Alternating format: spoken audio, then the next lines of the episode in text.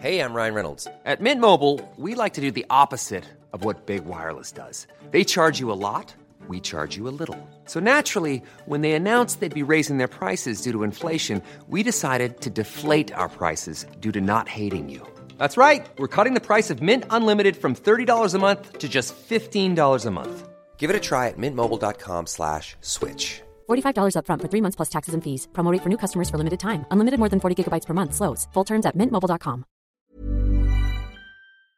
Yo le agradezco a la secretaria de Energía, Rocío Nale, esta conversación y me da mucho gusto saludarte, Rocío. ¿Cómo estás? Buenas tardes. Buenas tardes, Javier. Un gusto saludarte como siempre. ¿eh?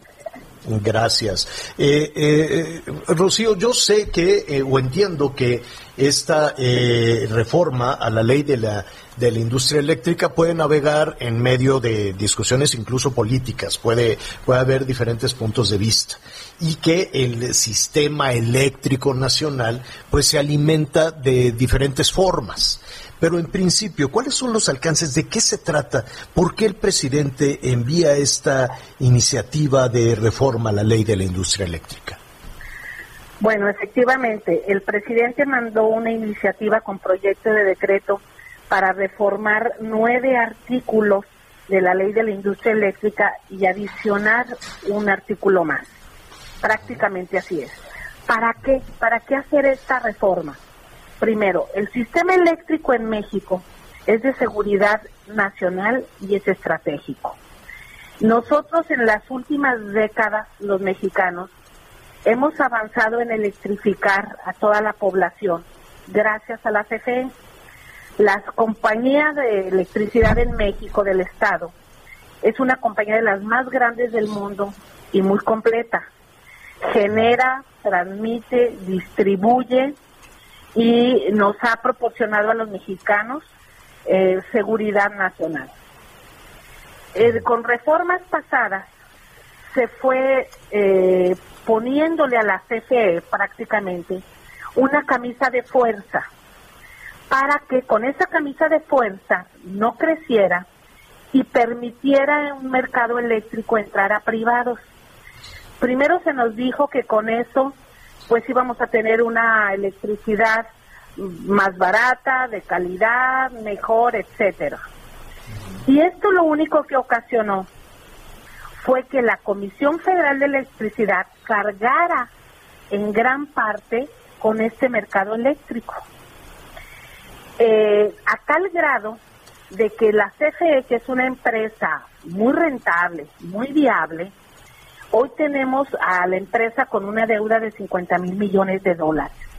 ¿Y por qué tenemos esa deuda? Bueno, porque la CFE, para empezar, está obligada en la ley de la reforma que hicieron en años pasados a comprar electricidad, eh, a sacrificar su despacho, a sacrificar su generación y a pagarle a privados quiera o no quiera comprar electricidad. No se hicieron proyectos nuevos de generación y en esta actitud perezosa de que tú no generes y que generen los otros y tú dedícate a comercializar, tenemos una situación de la CFE donde está grave su situación económica, pero sobre todo, pues se pierde la rectoría del Estado en una en una área estratégica. Rocío, en esa, en esa, perdón, perdón que te interrumpa, pero para entender un poquito, en esa reforma de, de anterior, en donde este se, ahora eh, eh, se estaba eh, de alguna manera pidiendo que la alimentación del sistema eléctrico nacional fuera con otras fuentes, ¿no estaba el argumento de que es más barato? ¿No era más barato alimentarse de esa manera que generando eh, a, partir de combustóleo, por ejemplo? Mira, con ese argumento dijeron que era más barato y que había que despachar las energías intermitentes. Ellos dirán que en su espacio es barato, pero en el mercado general nos cuestan más. O sea, partimos de ahí. Ahora la transmisión. En otros países, voy a poner de ejemplo Estados Unidos, el kilovatio para eh, distribuir un kilovatio en la red de transmisión cuesta un peso el kilovatio. En Canadá cuesta alrededor de 40 centavos el kilovatio. Aquí en México, a estas energías, el kilovatio estaba prácticamente regalada la transmisión y ese cargo también lo traía CFE. Entonces, realmente, haciendo cuenta, pues no es tan barato porque todo eso lo cargaba la CCE. Hemos hecho modificaciones precisamente de la tarifa de porteo. Hemos hecho modificaciones para darle confiabilidad al sistema eléctrico. Es un tema técnico eh, para que el despacho sea en una forma ordenada. Eh, que las hidroeléctricas que son energías limpias y que son sustentables y que trabajan en una forma continua son las que primero se deben de despachar. Eso es lo que dice esta iniciativa. Porque en, actualmente tienen el sexto lugar de despacho las hidroeléctricas y son las primeras que debemos eh, despachar. La segunda. Eh, cuando decimos cuando decimos sexto lugar de despacho, nada más para entender, nos está quedando muy, clara la expresión. ¿Cuál es en este momento el orden de despacho? ¿Quién, quién entrega primero, quién después? El, el primero que entrega, eh, por supuesto, es la nuclear, porque es una planta que tenemos nada más en el país, que es relativamente poco, pero es la que primero que se entrega. Después entran las intermitentes, la solar y la eólica. De esas intermitentes también requieren un respaldo. A las seis de la tarde, que ya no hay sol o que no hay suficiente viento, tiene que entrar un respaldo que hace la CFE con turbinas de gas. Todos los días entra y sale ese respaldo que, por cierto, no se pagaba en México y en otras partes los paga. Bueno, no pagan el respaldo, el tiempo de respaldo. Bueno, también eso estamos metiendo en, en esta reforma. Eh, entonces nosotros estamos cambiando el orden, que sea primero, por supuesto, las hidroeléctricas, la nuclear, la geotermia, todas esas son energías limpias, renovables. Posteriormente que entre todas las de la CFE de ciclo combinado. Después, la eólica y la solar, que ya están en México, que son intermitentes, y al final entrarían los ciclos combinados de los privados. Los ciclos combinados son de gas en su gran mayoría. Ese es el orden porque eso es lo que nos da confiabilidad al sistema eléctrico. Entonces, en esencia, lo que, digo, son varios eh, los temas y la discusión, desde luego, pero lo que se estaría pidiendo con esta reforma es cambiar el orden de abastecimiento para la Comisión Federal de Electricidad. Cambiar el despacho, sí, efectivamente. Eh, y es cabe la planeación que marca la propia ley y la planeación la hace la Secretaría de Energía. Entonces, desde el PRODECEN, que es el programa de de, electricidad que se hace anual, nosotros ahí estamos proyectando electricidad se requiere, cuánta electricidad se requiere, cuánta electricidad eh, se va a consumir en un año, dos, tres, cuatro, cinco, cuáles son las necesidades del mercado y esa es una planeación adecuada. Y te pongo un ejemplo. La red eléctrica en México lo máximo que nos han demandado son 50 mil megawatts. Es lo máximo que ha demandado la red. Y la CRE dio permisos por 132 mil megawatts. Esa es falta de planeación. Pero fue en una forma desconsiderada. ¿Qué está haciendo el presidente con esta iniciativa? Poniendo un ordenamiento adecuado en el sector eléctrico. Eso es lo que estamos haciendo.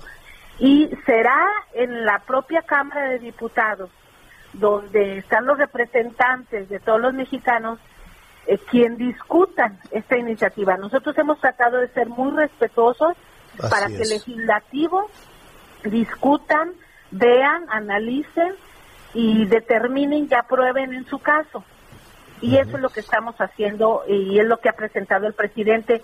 Vienen otros cambios eh, sustanciales porque el mercado eléctrico es técnico, es complejo, pero estamos fortaleciendo a la CFE. Fíjense, hoy la CFE está obligada a comprar electricidad por subastas que se hacen diario. Y entonces dice la CFE, oye, yo no quiero comprar electricidad de subasta porque tengo cinco o seis equipos parados de generación. Y entonces le dice, no, pues estos se van a salir más baratos. A ver, pero yo estoy generando. Yo no, yo no veo que, por ejemplo, una refresquera de marca X le obliguen a comprar los refrescos de marca Y. O sea, es, increíble. Bueno, pues a la CFE en la pasada reforma la metieron en este contexto, en esta camisa de fuerza y hoy el presidente pues está haciendo uso de sus atribuciones al presentar esta iniciativa eh, preferente para que sea el legislativo quien la analice y la apruebe en su caso.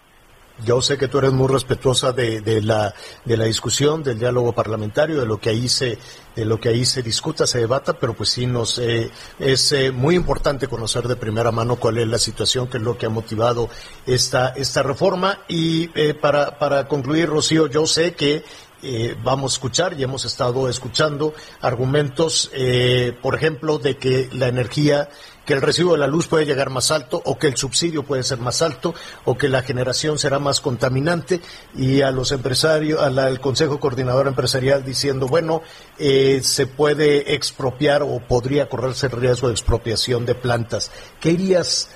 Yo sé que cada punto es un debate completo, pero ¿qué dirías, por ejemplo, de esos tres, cuatro argumentos? Bueno, primeramente decirles que no, aquí no se va a expropiar nada. Este es un gobierno democrático. Yo creo que debe de entenderlo ya el Consejo Coordinador Empresarial. Nosotros hemos hablado con la verdad con ellos siempre y es aquí no va a haber expropiaciones. Y el subsidio que ahora la CFE subsidia a tantas empresas, porque a la hora de pagar CEL, a la hora de comprarles electricidad, a la hora de no cobrar el porteo, el subsidio es para esas empresas.